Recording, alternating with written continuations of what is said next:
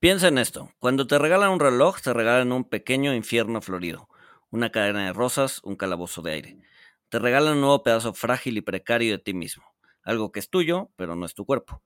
Te regalan la necesidad de darle cuerda todos los días, la obligación de darle cuerda para que siga siendo un reloj. Te regalan el miedo de perderlo, de que te lo roben, de que se te caiga al suelo y se rompa. Cuando te regalan un reloj, en realidad no te regalan un reloj, tú eres el regalado.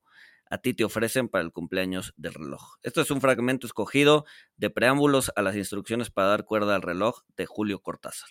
Bienvenidos a Monitox, mi nombre es Luis González, CFA. Mi nombre es Walter Buchanan, CFA, y, y, como ya lo comentó Luis, este capítulo, aprovechando la temporada navideña, vamos a hablar de buenos regalos navideños, buenos regalos eh, financieros y no tan financieros. Comenzamos.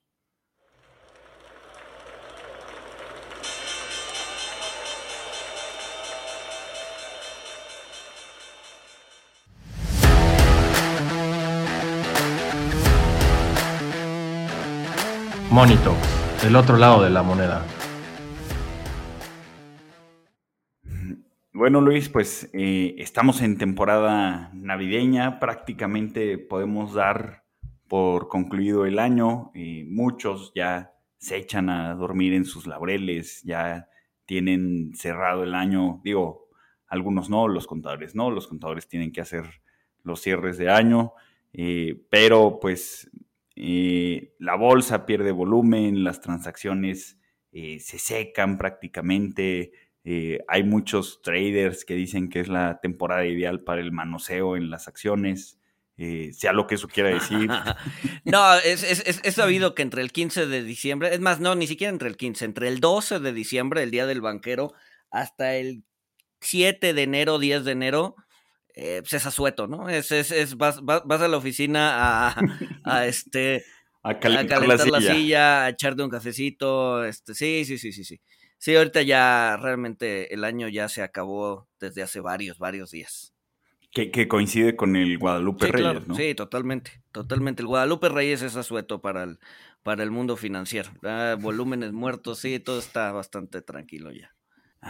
Y bueno, pues e, es, tiempo de, hacer nuestras cartas a Santa Claus y, ver qué eh, queremos que nos regalen o qué consideramos que eh, son buenos regalos. Eh, por ahí pues algunos pueden pedir libros, otros pues pueden pedir otros artículos, como por ejemplo, pues mancuernillas temáticas de, Wall Street.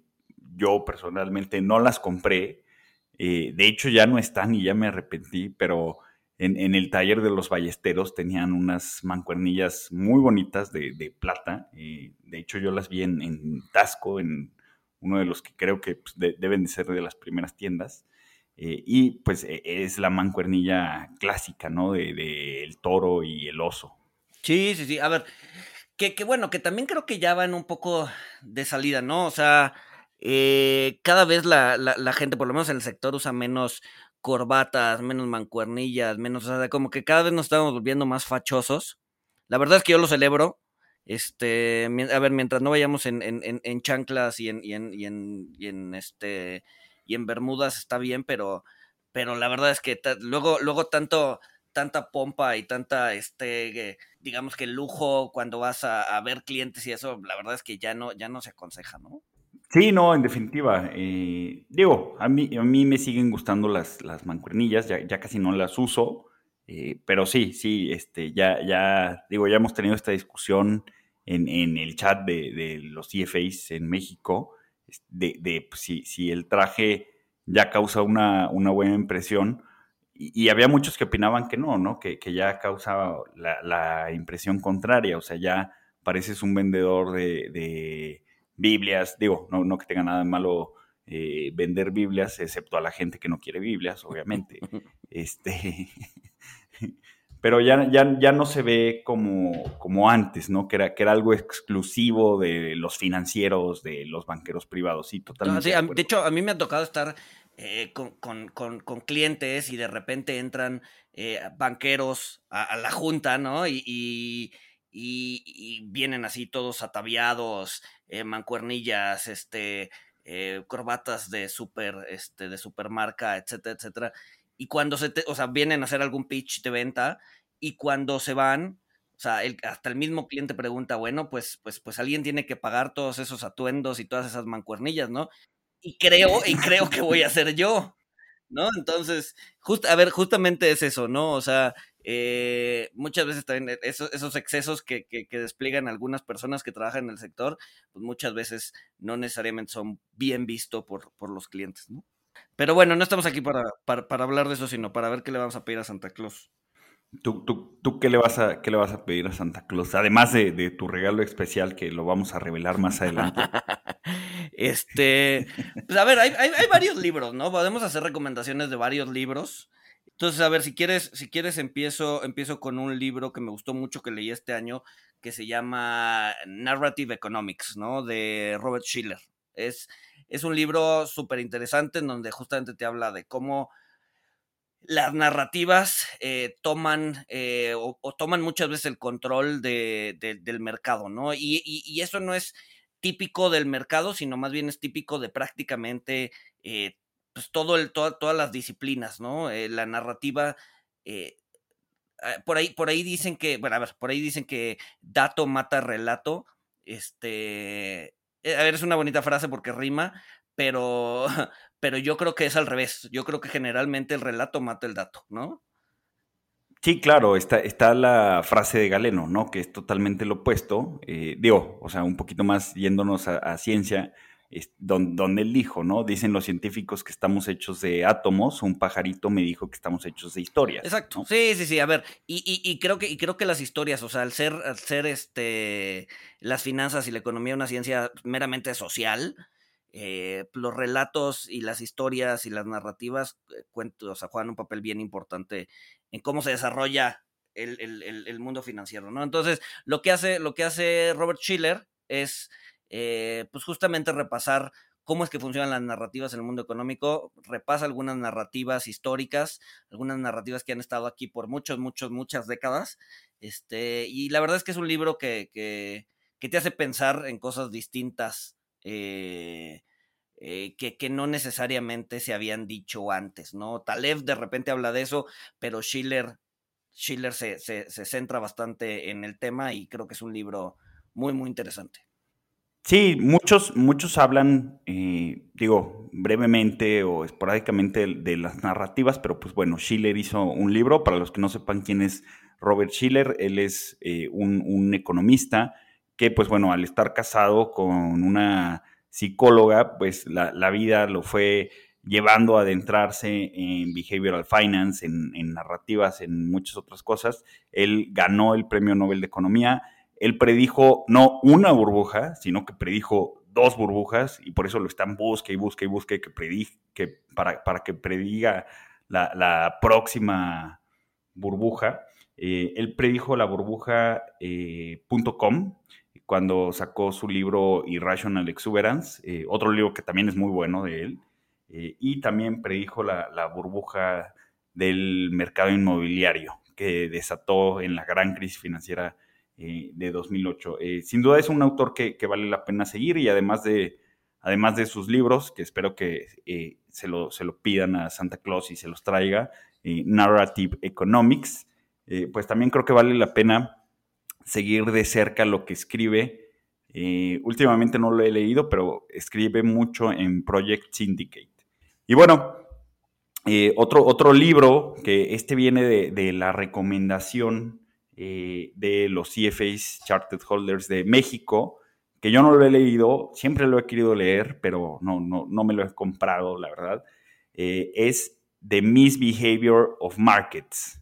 este libro es de Benoit Mandelbrot, eh, que pues bueno, él, él es, eh, pues digamos, el, el padre de, la geometría eh, fractal, es considerado un rebelde de las matemáticas. Eh, es una persona bastante respetada por Taleb. De hecho, por ahí hay, un video que es un poquito difícil de encontrar porque no sé por qué lo, bajaron de YouTube donde él platica junto con Nassim Taleb, eh, pues cómo, cómo, el mundo sigue muy frágil justo después de la crisis financiera eh, de, 2008. Eh, ¿tú, ¿tú, ya leíste este libro, Luis, o, has escuchado reviews sobre no, este libro? No, sobre el libro no, tampoco lo he escuchado, de, bueno, más bien tampoco lo he leído, este, pero después de la recomendación que hicieron, pues yo creo que sí, sí, este, sí me lo voy a comprar, pero sí no, no lo, no, no lo he leído. ¿no? Y, como dices, o sea, a, a Mandelbrot lo conozco por el tema de fractales, por temas, eh, porque Taleb lo menciona relativamente seguido, pero fuera de eso, eh, la verdad es que desconozco bastante su trabajo, en, sobre todo en el área financiera. ¿no? Pero pues me imagino que es un buen libro para, para adentrarse en, en, lo que hizo. ¿no? Sí, sí, sí. Además, o sea, el, el, título pues está bastante, bastante llamativo, ¿no? O sea, el, el mal comportamiento de, de los mercados. Eh, seguramente eh, Luis, que es un comprador compulsivo de, libros, este, pues nos podrá dar eh, una reseña más rápido de, lo que yo pueda hacerlo, ¿no? Que también me, interesa mucho comprarlo y leerlo. pero bueno, también otro de los libros que nos recomiendan de la CFA Society es Noise de Daniel Kahneman. los que ya llevan tiempo escuchándonos, pues saben que Luis y yo nos gusta mucho eh, Kahneman. Prácticamente, digo, no, no, es, que yo tenga una Biblia, a lo mejor tengo eh, dos, tres libros que son muy, muy importantes para mí. Uno de los libros muy importantes para mí es Pensar rápido, pensar despacio de, Daniel Kahneman. Eh, Daniel Kahneman también ganó el, Nobel de Economía. Lo, lo, interesante de Kahneman es que él jamás tomó una clase de economía. Él es un psicólogo israelí eh, le tocó trabajar con el ejército israelí eh, muy de cerca y él y su compañero Amos Tversky eh, pues desarrollaron la, teoría prospectiva, ¿no? Que, pues eso vino a arrojar bastante luz en, el mundo de las finanzas conductuales y, en el mundo de las tomas de decisiones. Luis, me parece que tú sí has leído este, este libro Noise de, de Kahneman.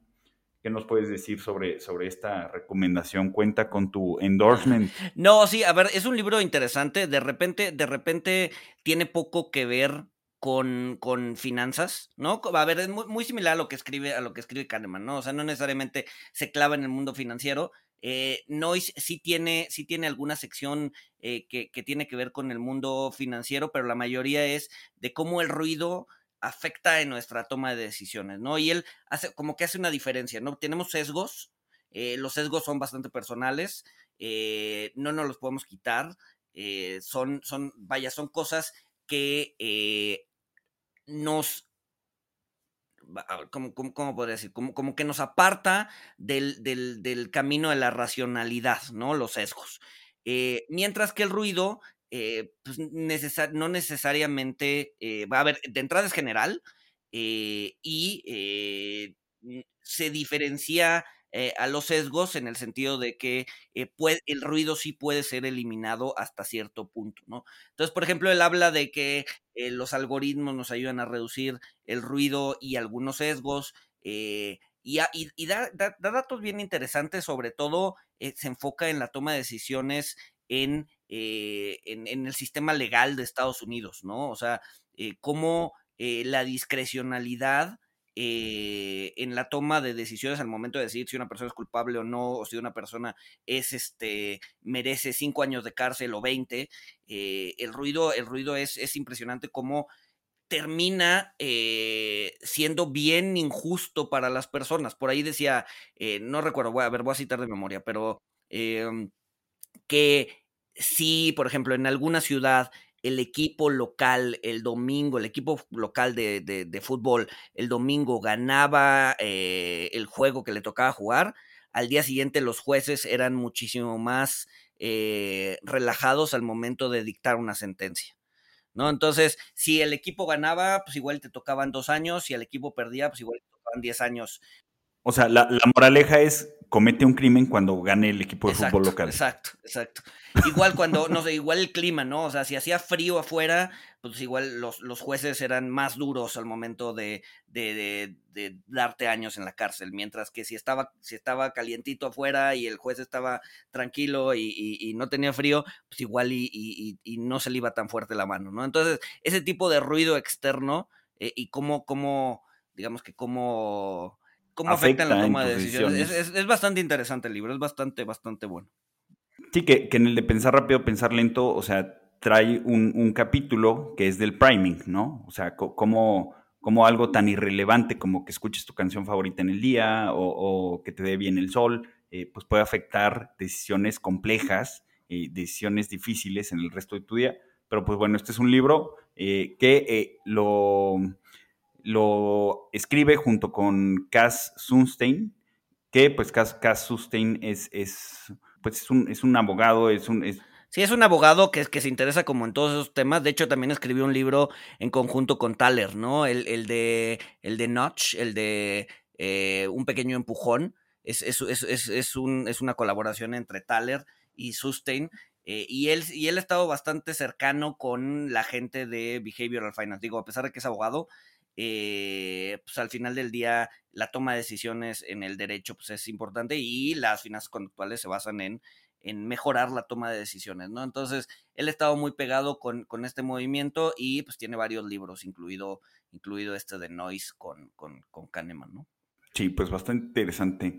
Eh, y bueno, para terminar con, los libros, eh, pues también otro libro que, pues este lo hemos leído eh, ambos, el, el, famoso libro, y yo creo que cae muy bien leerlo en esta, pues sí, en este entorno eh, es el de Manías, Pánicos y Cracks de, Charles Kinderberg, eh, que pues es un libro, sí, un poquito pesado, porque pues nos explica eh, manías y, crisis, pues desde, desde la manía de los tulipanes, que, me parece que históricamente es la primera que pone, y, y, de ahí pues nos explica cómo cada determinado número de tiempo, 30, 50, 100 años, eh, pues se, desataron diferentes manías, eh, narra eh, las cosas que, tienen en común, las desmenuza, nos habla de, la especulación desestabilizadora, de, algunas causas. También el libro comenta que durante los últimos 50 años el, proceso de gestación de manías y estallido de burbujas que se convierten en, en pánicos y en cracks eh, pues parece, o desde su perspectiva ha sido más rápido. Creo que es un libro pues bastante útil y, bastante eh, obligatorio en, estos tiempos.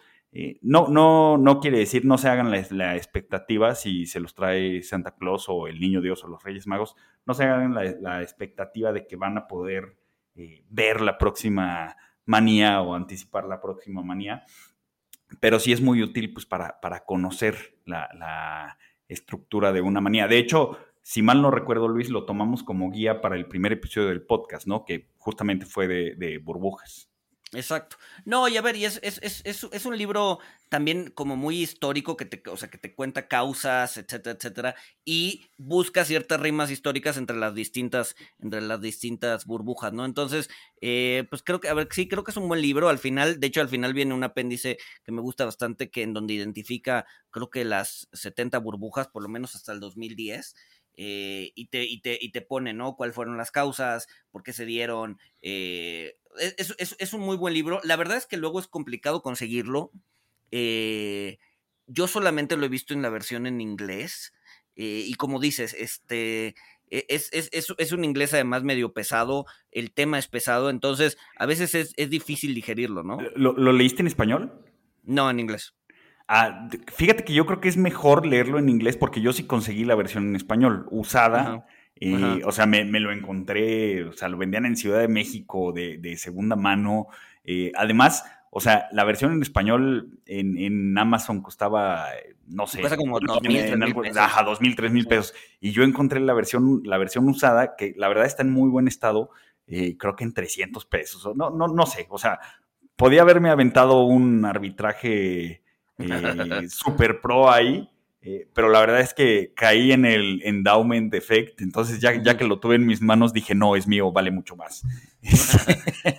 pero, entonces lo, leíste en español o en inglés? Sí, no, lo leí en español, lo leí en español, o sea, y, justo eso te iba a comentar. Creo que vale la pena leerlo en inglés porque la, traducción en, ciertos segmentos, o sea, como, como, es un inglés muy complicado, luego la traducción es, muy, es mala. O sea, hay, hay, fragmentos de la traducción, eh, una disculpa de antemano a quien lo tradujo, porque pues, finalmente hizo un gran trabajo al, traerlo al español. Este, ahí comenta en la versión quién hizo la traducción, pero hay partes que, la traducción es, es mala, eh, porque, o sea, lo, lo, que dice, o sea, las palabras sí las traducen bien, pero en, el mensaje financiero era otro. Entonces, eh, sí. Sí, o sea, como, como, que no le da el, mensaje final. O sea, está traducido textualmente, pues. Está traducido literalmente y, muchas cosas eh, no están traducidas acorde al contexto financiero. Entonces, eh, digo yo, o sea, yo me di cuenta de, esto, pero este, pues, soy financiero, este, pues, llevo haciendo mucho tiempo esto, o sea, y, me brincó, ¿no? O sea, porque yo decía, ah, no, no, no, no entendí lo que acabo de leer y pues ya me daba cuenta de que eh, pues e, era traducción literaria. Eh, entonces, pues sí, a veces leer en español es cognitivamente más fácil, cognitivamente es una tarea más sencilla, pero en este caso, pues por, la traducción, sí creo que vale, vale mucho la pena eh, leerlo, leerlo en inglés, ¿no? Sí, de acuerdo. Sí, a ver, yo soy, yo soy, a mí me gusta leer mucho más en español que en inglés, ¿no? Eh, como dices, eh, o sea, la, verdad es que lo disfruto más, ¿no? Si, o sea, si es un tema de trabajo, si es un tema de, de responsabilidad, pues, pues, o sea, entre el inglés y el español me da igual. Pero si es un tema de disfrute, la verdad es que prefiero o disfruto más leer en, español que en inglés. Yo siento que el, español es mucho más florido y mucho más interesante que el inglés. Eh, pero sí, muchas veces estos libros pues, no se consiguen en español o las traducciones son malas y pues no queda de otra más que leerlo en inglés. Y, son buenos y son, o sea, y, se disfruta igual, pero si me das una buena traducción al español y el inglés original, prefiero la traducción. Esto es a nivel súper personal. No, yo también. Es que, ¿sabes por qué creo que pasa eso? Porque lo que te comentaba, o sea, bueno, mira, es nuestra lengua madre, es, es más florido, es más cálido el idioma y además te digo, o sea, cognitivamente es más fácil. Entonces, si, si, lo lees y no vas a hacer un esfuerzo cognitivo en la, en la traducción, digo que ya eh, el idioma que hayas aprendido lo haces instantáneamente, pero requiere una, tarea adicional, eh, pues ya nada más te dedicas al, disfrute de lo que estás leyendo, ¿no? o a agarrar las ideas. De hecho, eh, experiencia personal, eh, yo me compré el de pensar rápido, pensar despacio en, inglés porque, oh, hay que leer los libros en su idioma original, eh, pero me estaba costando mucho trabajo. O sea, el libro me estaba gustando, pero me estaba costando mucho trabajo. Entonces, pues lo que hice fue que me compré la versión en español. Este, pues ese lo di como, como un regalo. Este, espero que no me esté escuchando a quien se lo regalé porque está usado. Este. no, a ver, este, no sabía que habías dicho eso. Yo hice exactamente lo mismo, güey. O sea, eh, lo empecé a leer en inglés, lo acabé en inglés y dije, híjole, siento que perdí muchas cosas, ¿no? Entonces, lo compré en español, lo leí en español. La a ver, la traducción en español tiene, también tiene ciertas cositas, ¿no? Entonces, muchas veces cuando eh, estaba leyendo en español y decía este párrafo como que no me hace sentido, iba a la versión en inglés, lo leí en inglés y como que me quedaba más claro, pero por el tema de traducción, ¿no? Pero te puedo decir que lo leí dos veces. La primera en inglés y dije, híjole, siento que perdí un chorro de información. Después lo compré en español y, dije, y lo terminé de complementar, porque sí, el, idioma o el, digamos que la, el, texto en inglés luego sí es un poquito complejo, ¿no?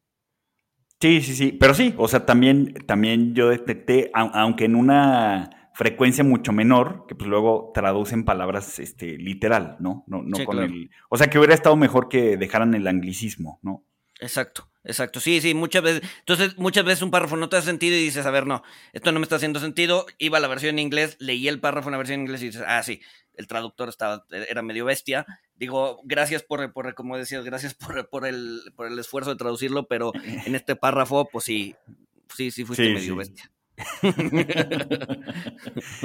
este, pero bueno, todos los traductores le, pueden mandar sus comentarios al Twitter de Luis González.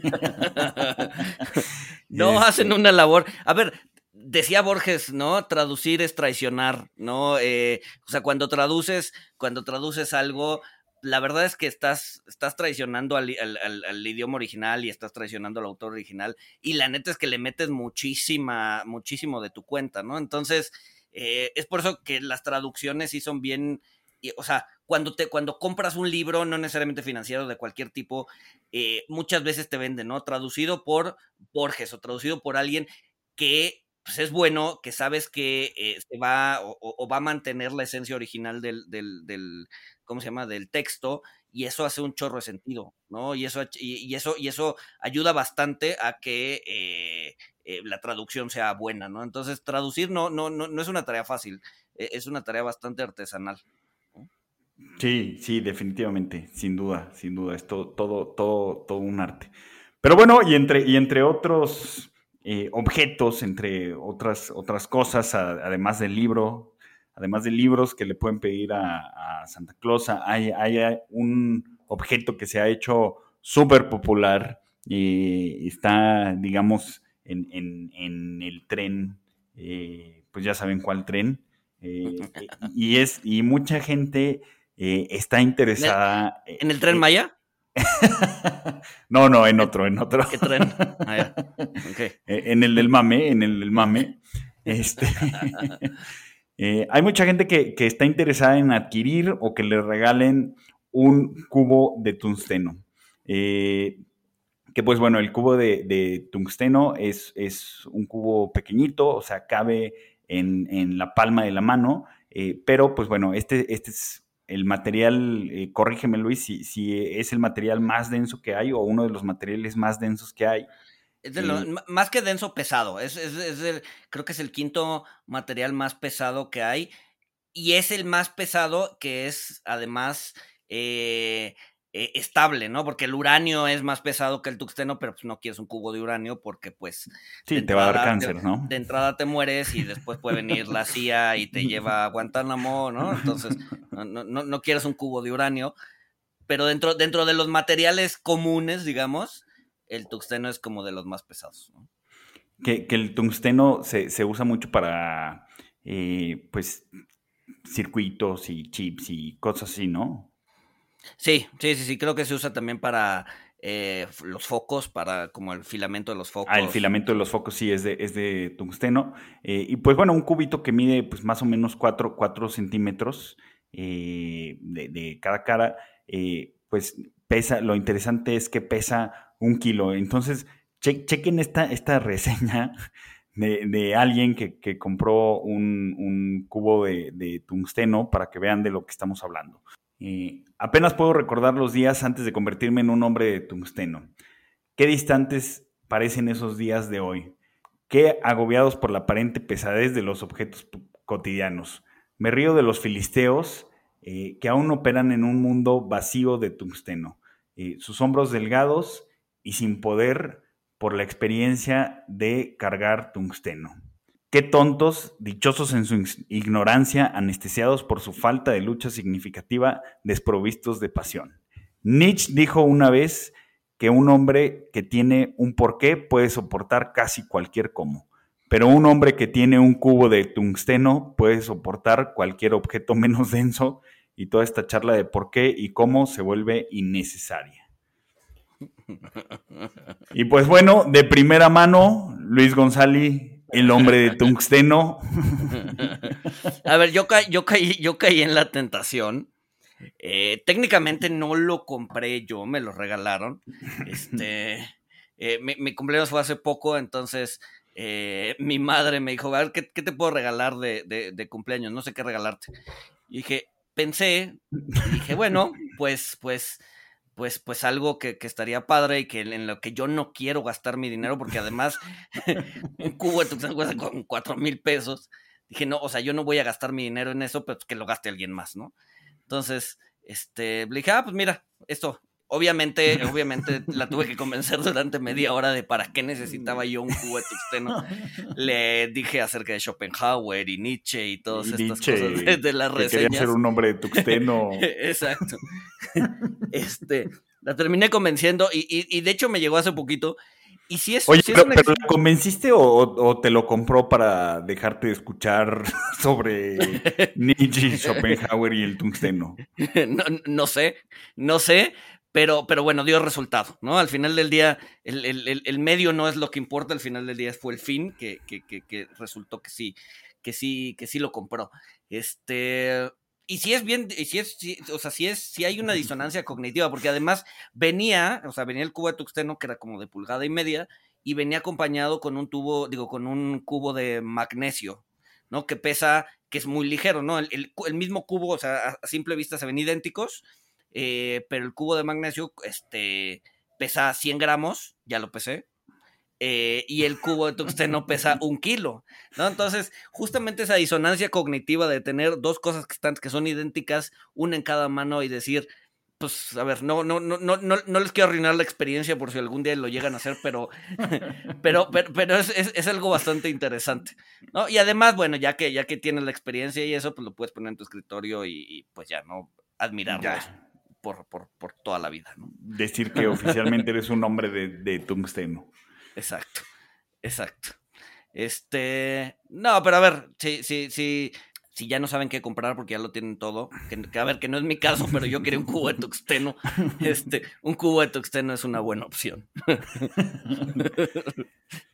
Eh, y bueno, ¿qué, qué, qué otros objetos, digo, además de, de libros, cubos de tungsteno, digo, yo mencioné unas mancuernillas, ¿y qué, qué- qué otros objetos se te harían buen regalo para, para, Mira, este- hay- para esta temporada? Hay, hay, hay una, hay una página que se me hizo bastante buena, este, que se llama Bull Market Gifts, es decir, como regalos del Bull Market o del mercado alcista. E- Y ahí hay cosas bien interesantes. A ver, no estoy diciendo que sean necesariamente baratas, pero, pero hay cosas súper interesantes. Por ejemplo, bueno, si se meten, hay una sección que es de Memoralia. Este. Y pueden ver, por ejemplo, ahorita le estoy viendo en este momento. Y hay, por ejemplo, un, un- una chaqueta de eh, Mary Lynch de Trader del Chicago eh, Exchange. Eh, digo, ahorita está en, rebaja, cuesta 600 dólares, pero pues por lo menos tendrías tu, tu, tu- chaqueta de, de, de- de trader del, del- de la bolsa de Chicago, ¿no? Se ve bastante, bastante fea, pero, pero pues, seguramente es algo, es, es algo que a lo Sí, mejor pues, alguien... eh, Es el, valor por, por, eh, por lo vintage, ¿no? Exacto, No, no, no por la estética. Exacto.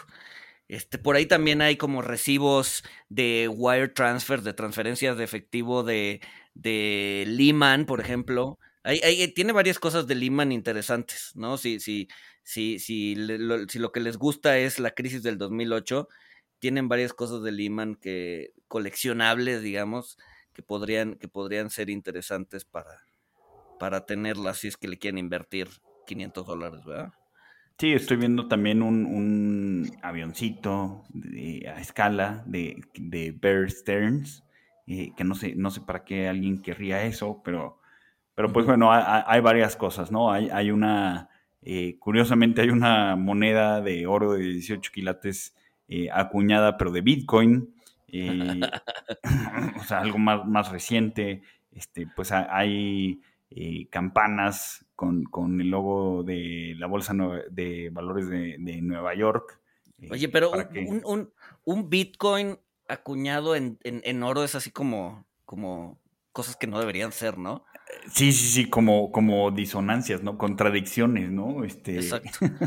Exacto. Ahora hay que buscar a un a, a- a oro acuñado en Bitcoin o alguna jala- contraria. No sé cómo funcione, pero. No, pues Este- sí, o sea, oro, eh, un NFT de, de lingotes de oro, ¿se, se podrá? Ah, está bien, sí, claro. Sí, entonces ya tienes, ya, ya tienes los, las dos. Sí, claro. Estoy viendo aquí también. Este, este, este me llamó mucho la atención, lo vi, lo vi hace poquito. Este, bueno, de entrada, hay, hay, hay un Jenga con, con, con las, con, con la, con el logo de Mary Lynch, no sé por qué, pero bueno, hay un Jenga de. Y, y, ade- y además hay un kit de evacuación de emergencia de Lehman Brothers. eh. O sea, yo creo que es- es- es- ese, ese está bastante interesante, porque además, y además está barato, cuesta 60 dólares.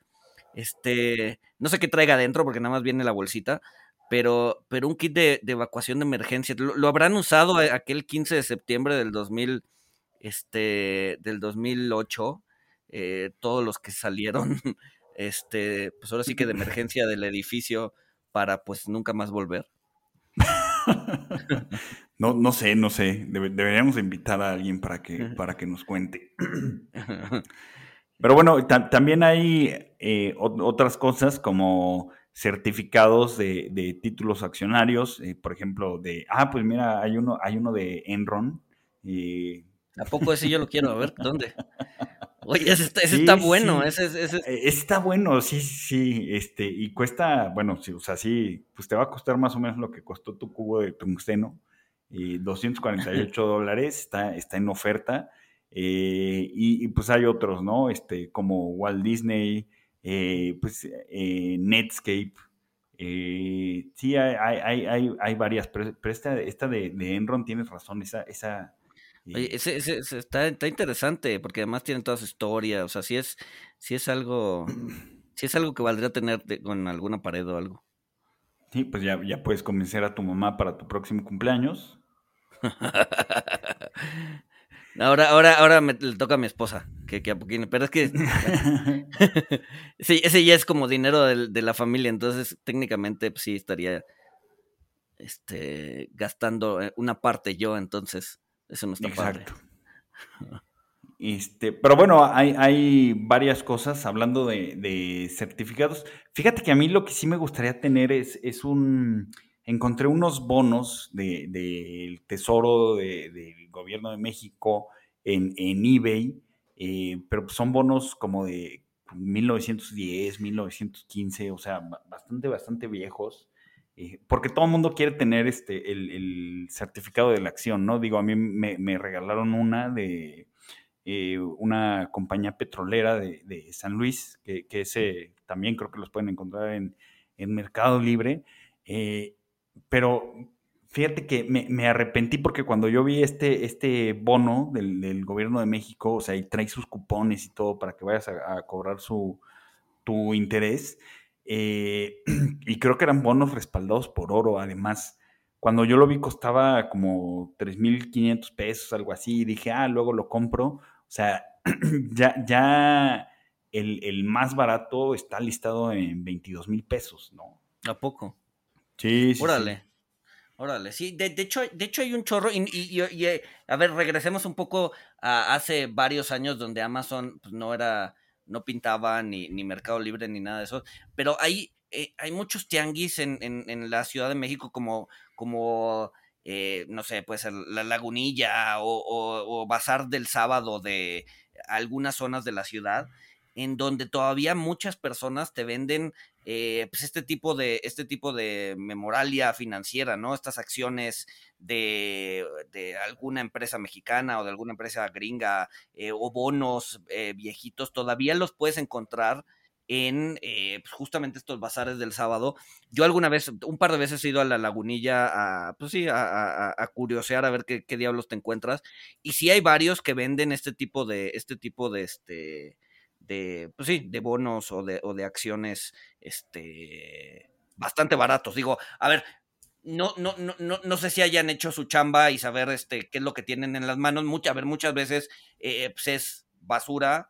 Eh, bueno, no basura, sino eh, cosas con poco valor.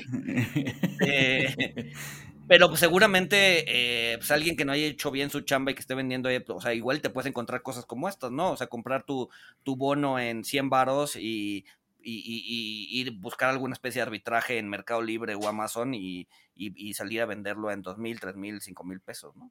Sí, sí, seguramente, seguramente. Y fíjate que yo siempre quise ir a, la lagunilla y no, no, nunca he ido, nunca he ido. No, te este lo recomiendo, es, bastante interesante, este, y hay un chorro de cosas. Quería ir a comprarme un, abrigo de estos de, peluche con los que salen en el video de, de Macklemore este, que, me decía mi señora que para qué lo quería y... si yo puedo tener un cubo de tuxteno, tú puedes tener tu abrigo, güey. que, nadie, que nadie te detenga. Que nadie me detenga, sí, sí, sí. Este, ¿sabes, qué otra cosa compré hace poco? Bueno, no hace poco, ya tiene, de hecho lo compré hace eh, ya varios años, pero ha subido bastante valor. Eh, lo enmarqué, entonces medio le di ahí en la torre porque, porque el que lo enmarcó le, puso puntitos de, de, pegamento, entonces pues ya no lo puedo sacar del marco. este, eh, pero este, estos billetes de hiperinflación de, de Zimbabue, el de más, ah, alta, El de más alta denominación, no, no me acuerdo cuántos, trillones de dólares. Este, yo me acuerdo que compré dos, no, compré uno en 100 pesos hace 10 años, ¿no? Ahorita si los buscas están así al menos, al menos como en 1500. Digo, a ver, eso es una ganancia de ciento, de 1500%, ¿no? Pero... como eh, las criptos, ¿no? O sea, ¿para qué, para qué Exacto. compra. Exacto. Este. Memoria financiera. Exacto. No, y había, y había un cuate en, en, no me acuerdo si era Mercado Libre o Amazon, que vendía, o sea, o sea unos paquetes de 100 mil billetes de ese tipo, ¿no? Y lo, te lo vendía así en medio millón de pesos. Este, ahorita, obviamente, lo vi una vez, este, eh, no lo he vuelto a ver, supongo que alguien lo compró. Eh, y sí, sí, pues seguramente se está metiendo una lana porque cada billete en aquel entonces pues costaba, te digo, 100, 200 pesos y ahorita los puedes vender en pues hasta 3 mil, 4 mil pesos. Órale, órale, órale.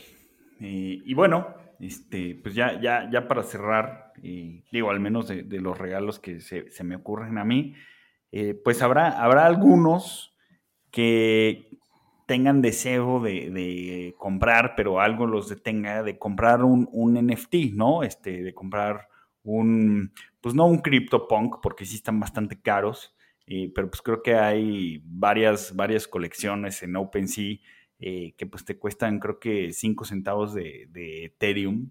Que la verdad, o sea, yo estuve, yo estuve a punto de, comprar uno, pero no pude, no pude, algo, algo en mí me, me detuvo este, pues para, regalos digitales o algo más eh, moderno eh, y un poquito en el mood de manía, eh, pues quizá les pueden regalar un, NFT de alguna colección para, para que lo pongan como, como su avatar, ¿no? Este, que pues también hay, un tren de, eso, hay, hay una tendencia con, con, ciertos NFTs y ponerlos como, como tu avatar a lo mejor a alguien que sí esté metido en el mundo cripto, pues sí le, gustaría este regalo digital, ¿no? Bueno, pero a ver, 5 centavos de Ethereum son 200 dólares, ¿no? Entonces, o sea, es, un avatar bastante caro. Eh, sí, cuando, sí, sí. Cuando puedes hacer un screenshot, perdón a los artistas que están haciendo NFT, pero, pero hay algo que se llama control copy, este, o screenshot, este, que pues pues simplemente lo puedes tener y ya, ¿no? No, pero no es el, no es el original, Luis. No, no aprendiste nada en el capítulo de NFTs. pues sí, y a ver, y, y, un último recomendación de mi parte también es recomendación medio ñoña. Es eh, una, una, máquina de Galton, ¿no? Este, yo las he visto en Amazon.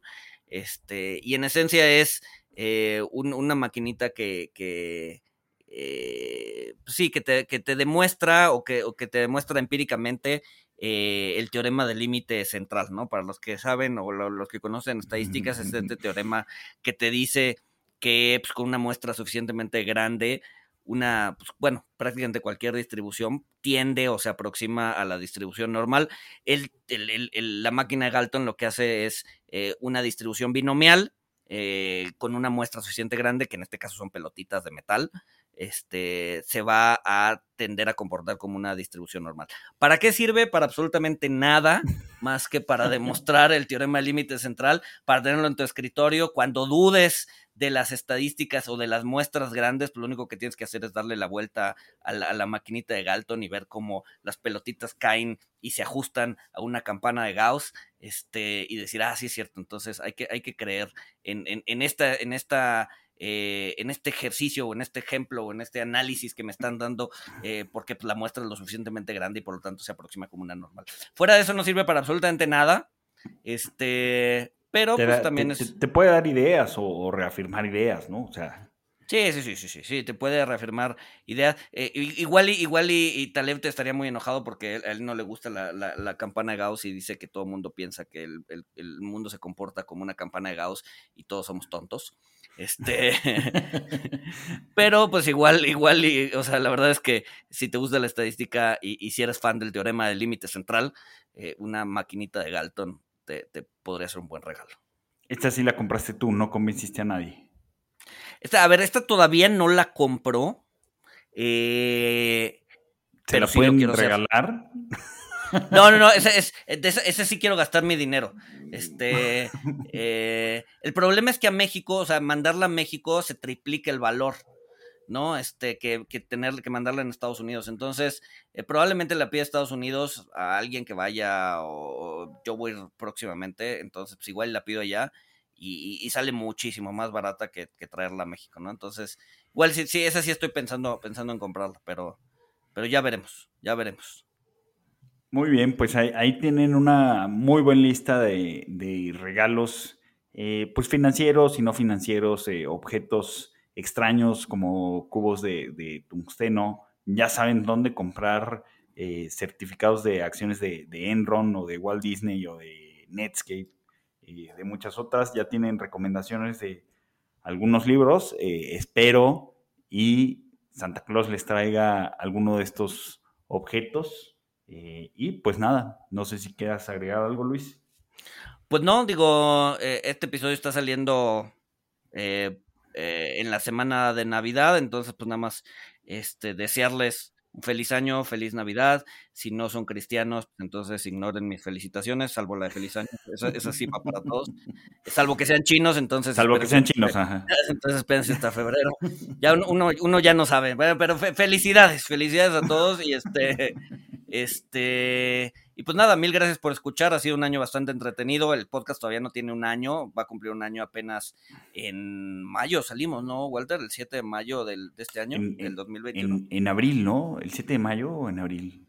Pues no, no sé, digo, hay, que, hay que revisar, pero sí, o sea, todavía no cumple un año, pero este, pues el calendario ya se acabó y la verdad es que estamos muy contentos con cómo se ha desarrollado eh, este eh, ejercicio que inicialmente era pues era una idea para entretenernos, ¿no? Pero pues que ha ido creciendo gracias a todos ustedes y que, y que pues estamos muy, muy agradecidos y, nos inspira a seguir adelante, ¿no? Vamos en la segunda temporada, esperemos que sean 10 o 20 o 30 y nunca se acabe. Este, pero bueno, ¿no? Agradecer, agradecer y felicitar a todos. Este, y pues ya,